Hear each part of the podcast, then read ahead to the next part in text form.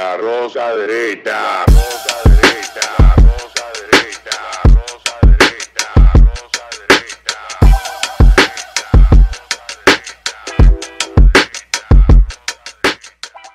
Este programa contiene tres personajes únicos y vulgares. Sus opiniones son totalmente individuales y ofensivas y debido a su contenido todos lo deben ver. Y bienvenidos a la Rosca Derecha en otra entrega más en este día, luego de un acalorado debate fuera del aire. Mejor que lo que aquí se graba, ¿eh? Aquí hay que invitar al, al profesor de la Cruz, aquí al. A- vamos a coordinar eso. Yo quiero hablar. Yo he estado estudiando varios Eso es que te está dañando. ¿Eh? Eso es roco te está dañando a ti. No, Anuel, porque ¿qué hace con su programa? El otro día, el otro día, Llegó- llegó a 2000 eh, hace, día. hace un mes, casi dos meses, tuvimos, sostuvimos una conversación con el profesor aquí y de verdad que me quedé eh, sorprendido de la cantidad de información Eso es roco te está dañando. histórica que tú manejas, pero también él. No, no. Por ejemplo, yo Ay, me no senté. Que se quede en su vaina de geopolítica, en su vaina allá, y que y llegó a 2000 views, mierda, ey, duro. Cuando tú me Que no di- joda con- cuando que tú- se quede con grabe tu programa tú con Rocco, no me Cuando, jodan. cuando tú mencionaste el libro donde se plantea la tesis de que de quién fue el la- no diga el nombre de quién fue la cabeza que ideó la muerte de Kennedy y cómo que está escrito, pero son libros que uno no se entera que aparecen. Eso e historias que uno desconocía. Eh. Y me puse nuevamente, yo, le- yo le comenté al profesor que yo me puse a ver de manera corrida el breaking news en, Ah, la en las grandes cadenas. Esos días. Bueno, yo duré una semana viéndolo de todas las cadenas y hasta los programas, hasta de estaciones de radio, de cómo rompió la noticia. Porque una cosa es leer historia y otra cosa es ver los hechos como pasaron en, En tiempo momento, real, en el en momento. contexto, sí. Tú puedes leerte el libro que sea de las Torres Gemelas con 15 mil Sí, teorías no conspirativas. eso es verdad. Pero si tú te sientas a las 9 y 40 y- a las 8 y 45 y empiezas a ver cuando rompe la noticia en los medios y te pasas el día entero hasta las 9 Todas de la noche todo lo que se dijo. todo lo que se dijo, todo lo que se fue instalando Yo en recuerdo que en real. ese tiempo, en la Torre de Hermano, a la una de la tarde ya decían que el que había hecho la vaina era Bin Laden. Era no, y que Bin Laden tenía un botón para presionar un cohete que podría explotar toda la América, que estaba preparado. O sea, y yo y el pánico colectivo que había cuando eso. Fue de Dios mío, locura. yo me acuerdo, Dios mío, que este un Bin Laden dijo. Y ahí sabía, pero ¿cómo se sabía? ¿Cómo se sabía? Y cómo la narrativa se va moldeando. Y ese libro que te referí lo explica bastante bien. Y, y- y hace el, el- el tejido de hilo que miren, Robert Kennedy Jr. pidió También ahora que- vi- por la ley vi- de excepción que se revele todo. Y Vi- de nuevo el Pentágono dijo que no. Vi el breaking news de esa convención que estaba teniendo lugar en un hotel en la ciudad de Los Ángeles, en California, en el 1960 y pico, 68, no sé. eh, cuando asesinaron a Robert Kennedy, el senador Robert Kennedy. Y yo, de verdad, o sea, yo lo vi, lo vi completo. Y, y de verdad, uno de la historia, es, es que uno lo que tiene son versiones, pero cuando tú la ves en el momento. o sea, no, no, no de que, que te contaron que un escritor eh, hizo una crónica de los hechos, no, no, que tú lo ves documentado en vivo a través de un canal de televisión, cómo lo van presentando, cómo van presentando los hechos, cómo van construyendo la narrativa alrededor de eso, a ti se te engrifan los pelos. Y son, y son situaciones. Nada más ponte a pensar de, de lo de enero del año 2020. Yo te lo puedo decir cronológicamente. En enero, más o menos el 3 de enero por ahí, me llama un amigo paranoico y me dice, no, que va a pasar, en China está pasando esto, pero ya en China lo sabían desde agosto. Eso ya se entera uno después. El, el libro de Michael P. Seger, eh, Snake Oil, él ahí cuenta cómo se construyó todo y cómo los medios de comunicación fueron los responsables de la locura y todo lo que hemos terminado viviendo estos tres años fueron los grandes arquitectos de eso o los grandes, eh, cuando la obra se ejecuta, lo- los constructores de eso, los, que llevaron eso a, a. Todavía lo siguen siendo. ¿eh? Eh, sí, lo siguen siendo. Y, y tú despertar y darte cuenta que lo que nosotros nos, está, nos estamos sirviendo es una maquinaria que se cree, porque yo me he dado cuenta de eso, que se cree en la capacidad, y a veces lo logran, de crear realidades alternas en la mente del individuo. Señores, lo que está pasando es de locura. Lo que está pasando es de locura. Y eso me lleva a mí entonces a ese enero y como este amigo me llama paranoico. Lo que la gente no sabe es que todo lo que se vio entre enero y marzo que salía de China, todo fue montado. Y muchas veces se vio ahí Incluyendo aquella. ¿Tú te recuerdas la construcción en. ¿Cuántos días fue en de un mega hospital. De un mega hospital. de, que no me acaba, que llevaron las, las grúas, que esto, todo otro. Y eso fue todo. parte del pánico global que se manejó con ese. Yo fui uno de ellos que dije, bueno, si esta vaina llega aquí, señores, recogeremos la gente en funda. en la Hermano, calle. pero tú fuiste a votar Yo vestido de. Yo, dije, no, yo, fui, yo fui del primero. Dije, si esta vaina llega así como se está viendo del otro lado del mundo, esta vaina se jodió, ¿eh? Y cuando veo, digo, y, y el análisis más referente de eso, siempre lo he dicho, busquen el estudio de John Hopkins en Haití. Cuando crearon un nuevo concepto médico que se llama inmunidad por insalubridad. Oigan la antología que representa eso conceptualmente. En Haití el no dio tan duro, ni prácticamente se sintió. Ni en África. Porque son tan insalubres que el dijo que yo. que el entraba y le daban galletas. ¡Pah! La malaria decía, ¿qué c- diablo? ¡Pah! El cólera decía, vete para el carajo. lo que co-". O sea, en los países donde más afectó esa enfermedad, en los países, primero, de población mayor envejeciente y países de mayor estatus social. O sea que, la- para que usted entienda, la gente más pobre y la gente que come basura, la gente que estaba en, en- en- índice por debajo de, de la miseria humana, la- esa gente sufrió menos esas afectaciones. Los craqueros de la calle, los, los, cocainómenos de la calle, los, los heroinómenos de la calle, tú no viste se morían por... Si tú dices, coño, pero ¿y cómo es posible que uno protegiéndose, que vaina, que esto? Le te, saque el bofe. Y le dan la madre, pero sin embargo, los tipos que están comiendo, dándole al crán en la esquina, se comen basura, hablan con todo el mundo sin camisa y, nada, y no le pasó nada. A ellos dicen Haití, pero en Haití van a recoger los muertos eh, en contratores. Tú sabes, tú recuerdas eh, la primera vez que tuvimos el chance de estrecharnos las manos en el 2020. ¿Dónde fue que nos vimos? Fue 2020. 2020. Diablo, pero esta vaina sí ha durado. Eh, Nosotros estábamos en la cabina de Caco 94 y tú ibas, yo fui a una entrevista y tú fuiste a otra Ay, en sí. Alofoque Radio. ¿Tú Ay, fuiste a hablar sí. de qué? De- Y, Y, me dijeron de todo, sí. Y De todo te dijeron, esto, sí, sí, esto, sí. pasar esto, sí. y yo, ¿qué te dije antes de ir al aire? Diablo, lo Yo, yo te dije a ti, esto me parece más pánico que enfermedad. es verdad, me lo dijiste. Y eh, tenías razón. Y tú me dijiste a mí, eso no es así, vaina. Yo, No, te dije, yo tengo no, esa impresión. Lo que estoy yo viendo y los reportes había recibido. No, pero todos Ahora, estamos desinformados. Lo que teníamos eran opiniones. También dijimos que eso en tiempo era arriesgado y osado hablarlo, de que el había tenido una estructura molecular parecida al VIH y que había salido de un laboratorio porque es eh, Blipéalo. el tema, el tema de la ingeniería, bueno, amén, blipéalo, pero un tema de la ingeniería de un virus respiratorio y que sea autoinmune es una locura. Y hoy en día se han demostrado los efectos que ha tenido sobre la reproducción en temas de los Aquí hombres. me, me alegró mucho ver ayer, por fin, a un médico importante reconocer las secuelas que dejaba la enfermedad cuando él prácticamente de- de- negaba esto. Con todo el respeto que se merece, no soy quien para discutirle científicamente a un médico en absoluto, ni, ni, ni me pongo en eso, pero creo que un científico nunca debe estar cerrado a ninguna posibilidad sobre algo, porque eh, por eso es científico.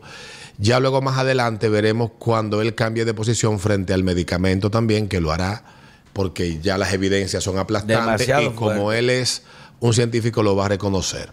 Ya para cerrar este tema, irnos a lo que nos toca en el día de hoy, porque esto es una conversación que trajimos de, de, de fuera de, de, grabación. por el aire aquí. Sí, no, no, pero, pero, pero tú tienes que reconocer, tú tienes que reconocer que nosotros dos tenemos razón, por lo menos en la última discusión. No, señor. No, señor. En la última te lo digo, no. Y hay que entender al revés. De que la realidad se impone y debe ser defendida. Porque si no terminaremos, como decía Charleston, que para tú decir que el pato es verde, habrá que sacar una espada, matarse. Cuando, cuando no podemos poner con- de acuerdo en conceptos básicos, pues el- tendremos que matarnos para decir que la, la luna es azul.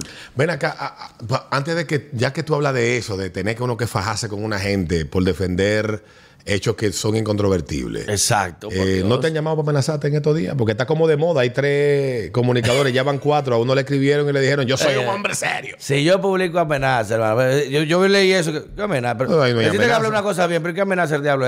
Amenazarte que te digan, mira, una foto de tu carro. O una foto del colegio del niño. Ah, mira, ¿cómo estás? Mira, no joda tanto, muchachos, los muchachos, que la gente tiene hijos. Hay atracos que pasan. Eso es una amenaza. Pero nadie, nadie va a decir que, mira, habla esto o te va a pasar lo peor, hermano. Una amenaza. El que Pero- sabe bregar con esta vaina, sabe con Pero a, amenaza y quién no. a los muchachos que son nuevos en la comunicación y Y que tal vez tienen poco conocimiento, hay un canal de YouTube que tiene muchas, eh, así, videos de noticias de la década de los 80 y de la década de los 90, de cómo era la, la comunicación en esa época y cómo es ahora. Señores, esto es una mano de dominó. Aquí los políticos ya no mandan a arrancar cabeza, ya eso no se usa. Eh, No, ellos te matan, pero sí, con cheque. Sí, exactamente. Los rifles los cambian Yo por creo- cheque de yo creo-. Yo creo que la mejor herencia que dejó el PLD Sí, post pues eso. Hipólito es que el PLD primero, en sus primeros cuatro años, no entendió cómo era gobernar. En lo, Balaguer era un tipo que sabía jugar con eso en el poder. Él no se peleaba de, que de frente con los medios, porque él sabía que él no lo iba a conquistar a todo y que, bueno, la 70% de, de los periodistas eran de pensamiento izquierdoso, comunista, socialista, habían estudiado en Cuba, venían de la UAS con el cerebro lavado y toda esa vaina. Y Balaguer era una especie como de, de- de la encarnación en la tierra del Averno. Y Balaguer eh, tal vez lo mantenía a raya por su historial o el historial que se le imputaba de los 12 años y, e, infundía temor. Ya cuando llega este muchacho, esto- esto- estos inexpertos, que nadie. Aquí hubo una periodi una, una funcionaria pública que fue entrarle a galleta a, a un a H y Z en el 97. ¿Tú no te recuerdas de eso? No Ya. quiero decir, Eh. no quiero decir el apellido, pero, pero, pero el hecho fue en el año 97, lo recuerdo como ahora. Eh, ese emisor estaba en la, en la calle El Conde. Ahí estaba Radio Wow, que hoy es eh, una emisora de música suave, 89.3, y estaba Radio HIZ. Y esta, esta funcionaria del gobierno de eh, fue un- una protagonizó este escándalo. Fue allá a entrar la galleta, el tipo eh, Iri Varela en Venezuela, a, Oye, a qué este comunicador que creo que se llama Adriano Gómez, que es hermano de. Saludos, presidente. ¿Cómo es? Ellos son hermanos. Que él tenía por el Buenas ojo. tardes, país. Por el ojo de la cerradura tenía él. Y ha sido un tipo, un periodista muy crítico, muy frontal. A mí me encantaba verlo en el canal 45, en la. En la, en la madrugada yo llegaba a la emisora a las cinco y media para no perderme ni un minuto del programa de él, pero me lo quitaron. Eh, entonces, eh, entrado ya este gobierno, el programa se fue. Entonces, eso ya aquí en República Dominicana no se da, pero sí deben de saber los amigos comunicadores que en el ADN PRDista está la intolerancia. Entonces, los PRMistas cambiaron la D por una M, pero siguen siendo los PRDistas intolerantes de siempre. De ser remisora, meter presos locutores, periodistas. En el año 2003-2004 fueron a buscar en un helicóptero a dos locutores de una estación, Radio Montecristi, en Montecristi, porque hicieron una encuesta donde Leonel ganó la primera. eh, ¿Cómo se llama? Eh, este muchacho, eh, ¿Cuál? el que está, que falleció. No, no, no era el que está ahora de presidente del Senado. Eduardo, Reinaldo. Eduardo era el, el candidato a la presidencia en el 2004 del Partido Reformista. Reformista. Entonces la encuesta era la misma. Leonel contra el diablo, ganó Leonel. Eduardo contra el diablo, ganó Eduardo. Cuando le tocó Hipólito, el diablo Ganó. ganó de calle. Y mandaron, coño, y también que me cae Hipólito, pero eso fue un error del presidente. Mandar a buscar presos esos periodistas, esos locutores y periodistas, por una, por una cuestión que, que independientemente de que usted entienda, de que no, es que la no sé qué vaina del presidente. Sí, pero hay cuestiones con las que hay que saber torear. Y esa Sí. fue absurda, igual que otros comunicadores de San Francisco que lo fue a buscar un jefe de la policía, también un helicóptero preso. El caso de Zapete, que también se lo llevaron preso porque una casa que estaba. O sea, una, el PRDista tiene en el ADN la intolerancia. Entonces, entiendan que antes a los PLDistas ustedes le decían de todo. Sean a Danilo eh, dictador, ladrón, le decían prostituta a la hermana, le decían. eh, eh, se metían con los hijos, se metían con las hijas de los funcionarios y no pasaba nada, que es que estos no son así. Estos no son así. Y después que pase el 24, ustedes van a dar cuenta como que estos son. Entonces, bájenle un chin. Y ya pa- para continuar con el tema de hoy, la nota que nos ocupa es el caso que se ha dado en agricultura. En agricultura el año pasado fue denunciado por la- el mismo ministerio unas transacciones irregulares que habían eh, desde el viceministerio administrativo, desde una de las cuentas que tiene el ministerio, unas transferencias que no tenían soporte. Eran como vainas pendejas, que 100 mil para esto, 495 mil para no sé qué vaina, 100 mil, 100 mil, 100 mil. Y se desaparecieron casi 4 millones de pesos. No, y, y, resultó y no cayó ser- un millón de pesos por aquí cerca. y se determinó primero, se hizo la investigación, eso es fácil de rastrear, eh, quién era que había eh, sustraído este dinero. Esto se tramitó hacia el despacho que, de, de- de ética gubernamental de la honorable y siempre respetada y querida doña Milagros Ortiz Bosch, que voté por usted en el 98, ¿eh? y en la convención del 99. eh, doña Milagros Ortiz Bosch, ella pues hizo una investigación, el Ministerio Público actuó, pero lo que a mí me llama la atención es que a diferencia de otro caso, el Ministerio Público decidió no ponerle nombre de ningún animal marino a esto, ni ningún nombre mercadológico, aunque Pongan la Toyota. ni, No, ni Operación Tayota, Operación ni Papa. Operación Papa, nada de eso. Y que este caso se tomara tanto tiempo, se tuviera en, engavetado, porque esto se denuncia, esto pasa, esto se denuncia en abril 2022 y es en julio que estamos nosotros conociendo que esto sucede. Eh, el Ministerio de, Agricultura dio un comunicado. ¿Qué pasa? Este señor que fue nombrado por un decreto de Luis Abinader en los primeros días de su gobierno del año, en el año do- cuando inició en el año 2020, fue nombrado como viceministro administrativo, no sé qué cosa, bla, bla, bla, del Ministerio de, de- de Agricultura. Es una persona de avanzada edad que no tiene, no se maneja con la tecnología. Y lo que dice el Ministerio Público es que él se asistía de su hijo, a quien él le tenía confianza, pero yo creo que igual es una práctica indebida, Claro. eh, para, para que la asistiera Mira que con- fue el hijo que le. le- con los temas, con el hijo del, El hijo el hijo del don. el, el hijo del, del pana cogió, tenía el, el net banking, el user de net banking. Oye, papi, dame con un, un 200 mil. y con otro amigo, otro, otro amigo Ya. de él, pero no estoy hablando de un muchacho de la edad de Rocco. Es un hombre Un viejo ya. Un tigre que puede ser mi papá. Así no. Entonces abusó de la confianza Ya, del padre, aprovechando su avanzada edad y su incapacidad para manejar. Autorízame aquí, viejo. Un millón para la. Diablo. Bueno, pues ayer, ayer en una de las, en la primera vista que se dio, de verdad es que ustedes los abogados, yo por eso es que lo admiro. Ustedes tienen una cara de concreto armado. Mira, si Hormigón Dios reforzado. me libre a mí necesitar un abogado, pero con todo el respeto que se merece el letrado, porque eso es un trabajo digno, un abogado cualquiera, pero es que de verdad que ustedes tienen que buscar unos argumentos a veces. Que, que ¿Qué dijo son- el abogado? bueno, el abogado del acusado de fraude en agricultura dijo, según Diario Libre, una nota que firma Marisol Aquino, dice, fraude en agricultura, dice abogado, que eso es un caso pírrico. Dice la nota. Ma- Marino El Cebif, abogado de uno de los Oye, acusados. Marino. Es, va- diablo. Excelente abogado, ¿eh? Bueno. una estrella. Eh, yo, yo lo escucho, Ah, sí, él no. tiene un programa de radio buenísimo eh, que habla de derecho. Es una vainilla. Abogado de uno de los acusados de sustracción de casi 4 millones de pesos del Ministerio de Agricultura a través de transferencias, calificó el caso como insignificante y atribuyó a enfrentamiento dentro del partido, esa vaina. Eh, O sea, ¿cuántos el, millones el? CEBIF es abogado de Julio Enrique Domínguez Solano, hijo de un viceministro de Agricultura, a quien la Procuraduría Especializada de Persecución de la Corrupción acusa de retirar, con la complicidad de un empleado de esa entidad pública, 3.810.000. Eso no es El abogado desmintió al Ministerio Público al asegurar que el monto no llega a los 3 millones.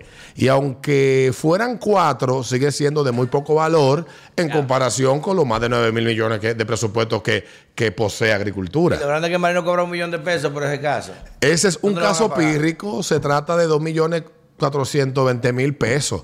Evidentemente es un enfrentamiento político entre grupos internos del PRM, aseguró el abogado al hablar de la acusación.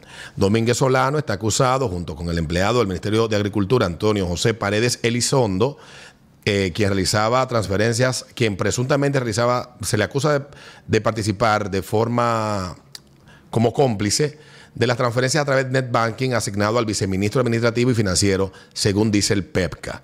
Dice él, abro comillas, el fraude se llevó a cabo mediante transferencias ilícitas utilizando el usuario de net banking asignado al viceministro eh, administrativo financiero del Ministerio de Agricultura, reveló el fiscal Ernesto Guzmán. Julio Enríquez es estrella, eh, Julio Enríquez, hijo del viceministro administrativo y financiero de Agricultura José Domínguez Fernández. Según fuentes, esa institución, el robo habría ocurrido el año pasado. De la, de la institución, la PEPCA inició la investigación después de que la Dirección General de Ética e Integridad Gubernamental recibiera la denuncia del mismo ministerio y Julio Enrique Do- Domínguez Solano y Antonio José Paredes Elizondo se les aplazó hoy la audiencia para determinar medida de coerción. Esto fue ayer que se publicó esta nota. Y bueno, para agregar a esto, una fuente cercana al ministerio que tengo me, me dio el dato de que el viceministro de Agricultura, el problema fue primero, el viceministro fue separado. No sé si separado de la función, sin, porque no he visto el decreto que lo destituye. Estuve buscándolo y no aparece por ningún lado. Fue separado de su cargo el año pasado. Su hijo no trabajaba en agricultura. El padre, don Julio, se lo llevaba para agricultura para que lo ayudara. Pero don Julio se enfermó, lo que aprovechó el hijo para abusar de la confianza que el papá le había dado extrayendo fondos de manera ilícita. Pero en agricultura se dieron cuenta e hicieron la denuncia a doña Milagros Ortiz y ella eh, tramitó eh, con el Ministerio Público y dio como resultado el apresamiento de los implicados. Y eso fue lo que me dijo una persona cercana al ministerio. Eso fue ya esta mañana. Pero lo, interesante de esto, primero, eh, no, no quiero cuestionar la integridad de quien tiene la, el deber sagrado de, de defender a un acusado de lo que sea en los términos que entienda y dentro del derecho, yo creo que, que no hay problema. Pero lo, lo discutible de esto, tú que eres un tipo que tiene mucho más formación jurídica que yo, es como la, la, la cultura que se ha ido construyendo y que hasta este mismo discurso contribuye a eso. Hoy un de buena tinta de Diario Libre así lo señalaba, de cómo nosotros vemos los casos de corrupción de grandes o pequeños dependiendo del monto Claro. del monto que involucre esto. O sea, Medusa, que le atribuyen cuánto, 10 mil millones. Ese es un caso que tiene que quemarse en, en aceite hirviendo a los implicados porque son 10 mil millones. Sin embargo, en otros países, ya vimos nosotros el caso de China, que un tipo fue fusilado porque sustrajo unos cuantos miles de, de, de- de- de- de dólares de, de- de un dinero que tenía asignado como estas vainas que te dan gatos de representación. Y le dio en plomo. Eso, no, eso es menos que eso. Recuérdense que aquí hubo un caso, no me recuerdo en el 2008, Mr. Cool, una pasta dental que vino de China y tenía un químico que era tóxico. Muy tóxico. Y al funcionario de aduana de China, aunque era un, un, un, un carajeta la vela de segunda categoría, lo que cogió por ese caso fueron 50 mil dólares. O sea, menos de 2 millones de pesos. Y lo abolcaron en plaza pública. Oye, y no fue que lo mandó a Estados Unidos, fue aquí un país de- del carajo para ellos. Pero saber que cogió unos cuartos, aholcado en plaza pública, no importa. Fue coger un dólar a coger 100 mil, a un millón. Al jefe de la policía de China, busquen lo que le pasó. Se lo llevaron. ¿Dónde era que estaba de vacaciones? Lo buscaron en En- Japón. no, no era en Italia que estaba, creo, de vacaciones. Creo que, no- creo que estaba en un Japón con una vaina. Y el último mensaje que le manda la esposa en el avión es una cara triste y un cuchillo. Digo, ay, más nunca apareció ese hombre en la vida.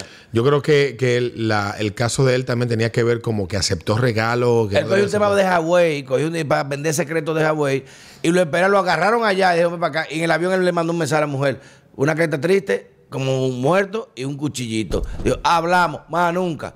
No se juega con esa vaina. Ahora, coño, me parece muy conveniente a esta gestión de que el mismo interior, mira, se faltan 4 millones de pesos, estamos siendo pulcros. Y la licencia del azúcar, que compró ahora en Brasil.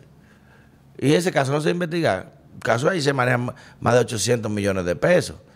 Y más cosas que están ahí. Y eso y la licencia de esas importaciones no se van a manejar. O, o esto como la droga que te pasa. Agárrame este cargamento, mira, agárrame este caso de 4 millones y déjame pasar este caso por aquí.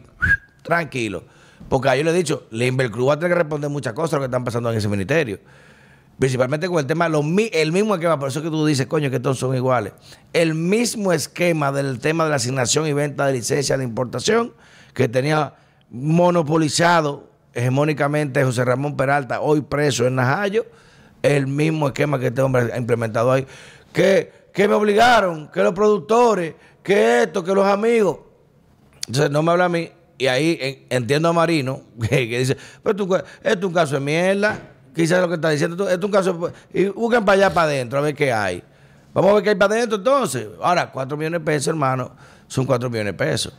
Y es por transferencia. Y, y- el hecho de que cualquier carajo de la vela tenga acceso al internet banking. Se ve lo poco inteligente. Coño, hermano. O sea, obviamente, eh, ahí no hay una planificación. Yo soy- porque el muchacho soy un día dijo, coño, me faltan 100 mil pesos para pagar el carro. la vaina". Yo soy de una generación. ver si puedo poner yo soy de una generación que el dinero que se sustraía era el de la dieta o el de la caja Claro, tú le chica. ponías, el restaurante, ponme esto, échame gasolina, uno se manejaba. Pero coño, así no, loco. Entonces dije, no, 4 millones de pesos, eso mire, es una vaina comparado. Está mal, está mal. Tú sabes que ayer estaba viendo una recopilación de caras de, la, de los héroes de la Plaza de la Bandera. de marzo, de, de de febrero de 2000, 2020, mucha gente dijo, no, porque la esperanza de los jóvenes, no, los jóvenes lo que fueron fue carne de cañón en ese momento. Un grupo de estúpidos que fueron a hacer escándalos sin entender de política, sin No, pero muchos salieron pegados, muchos Eh, le salió bien el negocio. no, no, no. Eso fueron los que instrumentalizaron a los estúpidos que fueron por moda. Ah. Porque lo que, lo que estaban de cara y de voces cantante en ese drama, eh, hoy todos están pegados, incluyendo al, al hoy ministro de la Juventud. Todo el mundo está pegado de la teta eh, de- de- del Estado. Y no lo digo como un ataque, pero ellos hicieron lo que políticamente debían hacer. Y el PLD, tal vez por estúpido, por cobarde, o por, porque si hubiese, el PLD debió, el primero que debió llegar vestido de morado a la Plaza de la Bandera, eran los PLDistas a exigir que le explicaran por qué esas elecciones eh, colapsaron cuando ellos tenían un buen pronóstico para ese resultado de febrero. Y se acobardaron. Se acobardaron y yo recuerdo que hablé con varios amigos, pero no, porque tú sabes que nosotros tenemos que dejar los espacios a los que se sienten validados para reclamar. Coño, y el, y, el tú simpatizar con un partido te invalida para pedir eh, explicaciones, porque los PLDistas son buenos en teoría y en hablar mucha vaina. Pero lo que ellos no saben fue que los PRMistas lo estudiaron, aprendieron de ustedes. Así como ustedes aprendieron y, comprendieron por 16 años cómo eh, actuaba el PRDista, ellos aprendieron de ustedes. Resulta entonces que, que lo que lo que sucedió, eh, viendo yo ese, ese recuento de la Plaza de la Bandera, hacía pensar a muchos de que nosotros estábamos trayendo al gobierno a gente que venía de, de Suiza, de Japón, Gran dominicano. Singapur, Australia, Noruega, Islandia, que son los países que en todos los rankings de transparencia, eh, honestidad, baja corrupción aparecen liderando en el mundo. Y no, y no fue así, no son suizos, irlandeses o noruegos, son dominicanos. Y todas las cosas que pasaron en el gobierno del PLD siguen pasando en este. Porque muchas veces, eh, eh, tal vez el PLDista iba y decía, dime cómo es la vuelta aquí. Y esto lo que dicen es, ¿qué es lo que es con esta vaina? Pero al final, El mismo mensaje. al final es el mismo mensaje. El mismo mensaje. Entonces, yo creo, y ahí, ahí es donde se da la discusión, porque hubo algo que un hecho como este, si, si hubiese involucrado, si los 4 millones se da en el último mes del gobierno del PLD, involucra al hijo de un funcionario, y entonces ya te tienen la prueba para someterlo, ya no queda. eh, eh, eh, ¿qué, qué- animal del mar? Eh, No, no, Operación pero- Tilapia. Pero está sometido, Alberto. Vamos a decir una cosa, pero está sometido. Opa- que, sí, que no, en no, otro no. tiempo. No, no, no, no, dice, cuatro millones, dale eso larga. No, vamos eso, con otro eso, eso Hay está que bien. Eso, reconocerlo. eso hay que reconocerlo. Pero lo que hay que, lo que hay que también plantear es que ayer ningún medio importante de los impresos lo puso en Ah, primera plana. Que era donde yo iba. El monto, cuatro millones. No vale la pena mandar a cubrir eso. Y, y- y está bien, está bien que luego de que la cosa en las redes empieza a tomar otro matiz, es que los medios se empiezan a interesar por la noticia. O sea, si no empiezan el abejoneo en las redes, los medios no se ven compelidos. Vamos a dejarnos que esa vaina pase, porque me son cuatro millones. Eso, cuatro me- Cuatro eso, me, millones. eso me gano yo, eso ganan ellos un fin de semana eh, cubriendo para la noticia con Rocco ahí en Las Vegas. Pero bueno, independientemente de eso, en el Ministerio de Agricultura, que hay muchas cosas que investigar, esto, reitero, que es el propio ministerio y que corresponda a luchas internas, yo no lo dudo. Claro que sí, porque la mayoría de casos que están dando ahora mismo es por eh, whistleblowers, eso gente adentro dice, ah, pero no me dieron. Yo dije, el mismo caso de agricultura, había un esquema planeado para la vaina del azúcar. Y porque una gente le dieron más que a otra que estaba acordado, uno dijo, ah, pero mira, y empezó a chivatear, ahí me llegó la información.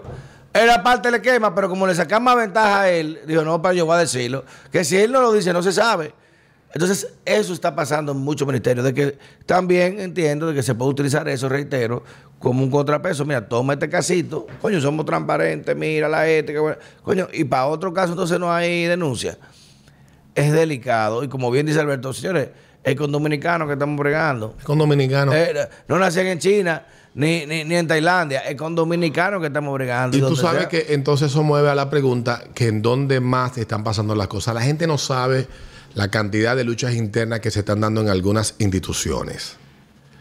Eh, como el caso del Ministerio de Educación. La batalla que hay ahí es campal. Chacho, hay una vaina fea ahí, sí. La batalla ahí es campal y ahí hay una serie de situaciones que no tienen que ver con el actor, o sea, que él las encontró y que ha querido enfrentarlas y que por el tranque político Ahora, el no, poderoso este, ahí, hermano. eh, no me toque esta gente, esta vaina. Y así en otras instituciones. Aquí hay muchas vainas de verdad. La gente cree, y me, y me remito a lo que dijo el ministro Paliza al inicio del gobierno actual.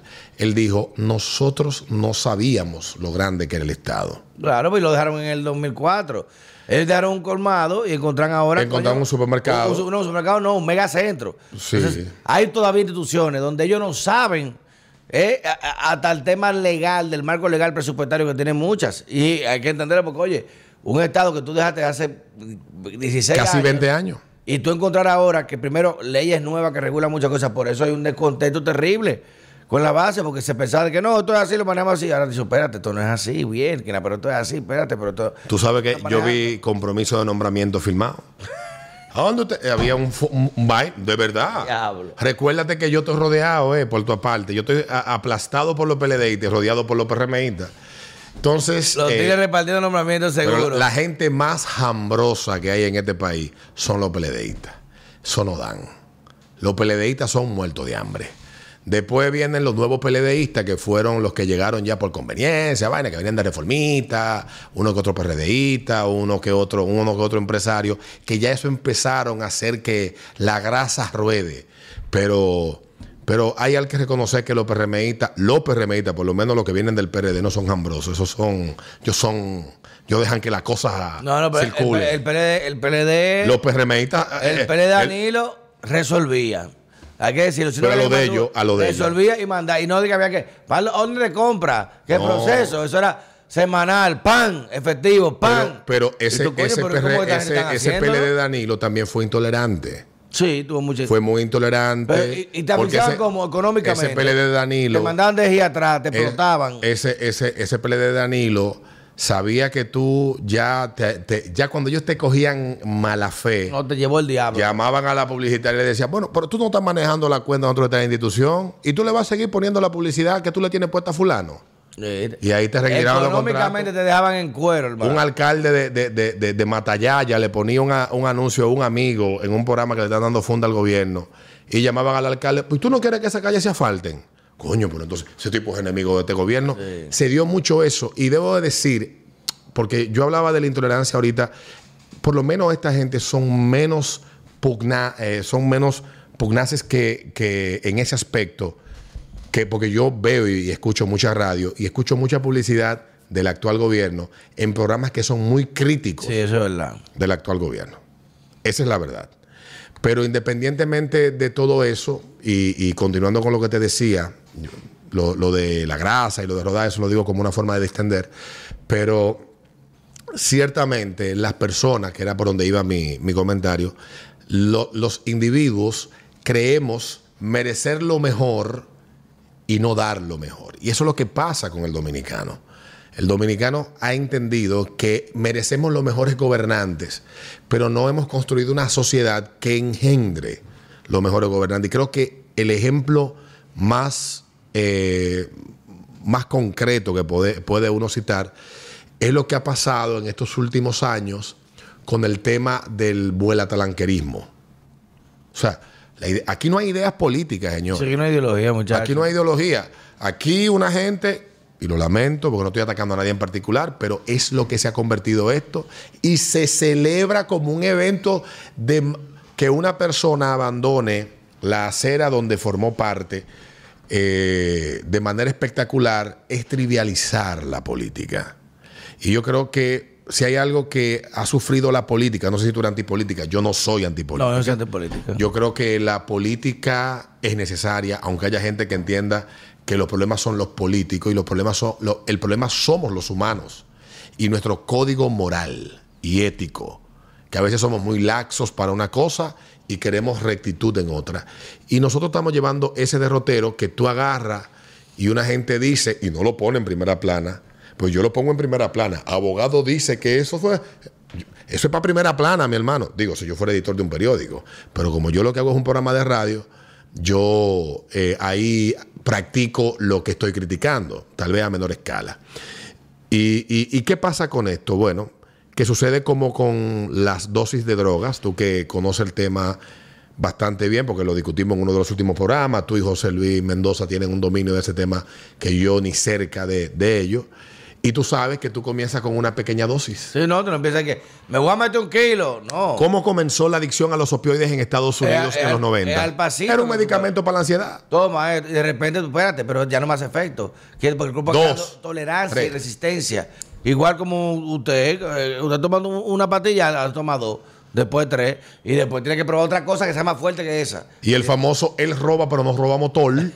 O el más reciente. Él roba, pero además robó cuatro Eh, eh, millones. Él, él, él, es, él era un muchacho de nada. Él atracaba y quitaba celulares, pero él era un muchacho de nada porque lo hicieron tirar del puente. O sea, ese discurso que uno ve manifestarse en la base popular era inadmisible hace 30 años. Porque el primero que se encargaba de mocharle una mano al hijo era el padre cuando el hijo cometía un acto de indelicadeza.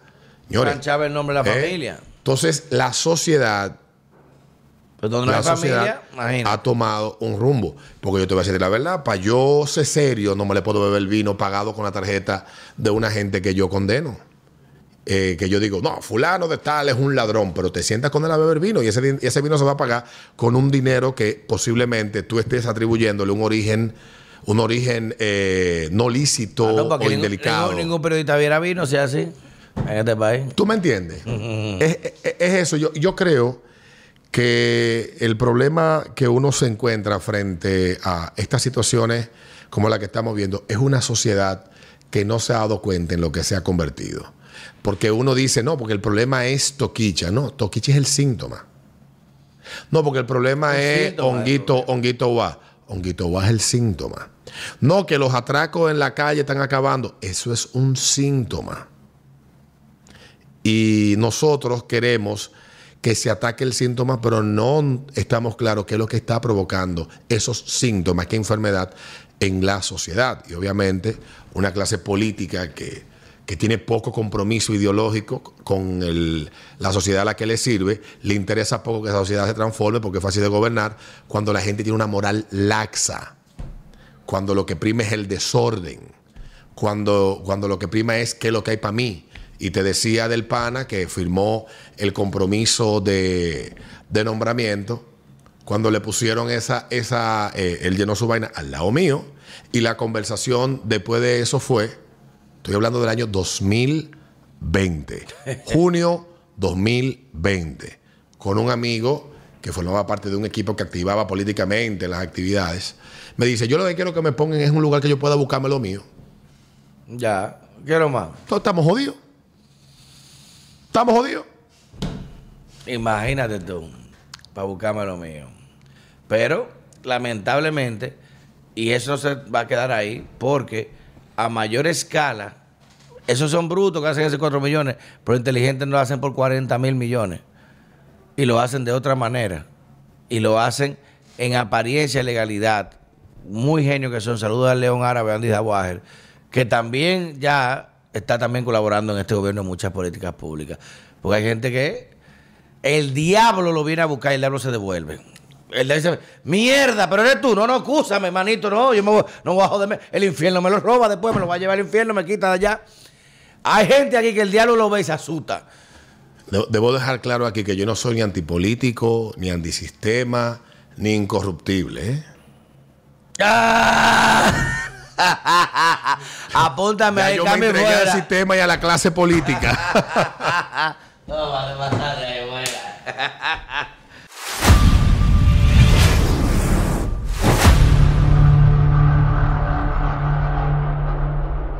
pasarle, fuera. La rosa derecha. Rosa derecha. Rosa derecha. Rosa derecha. Rosa derecha.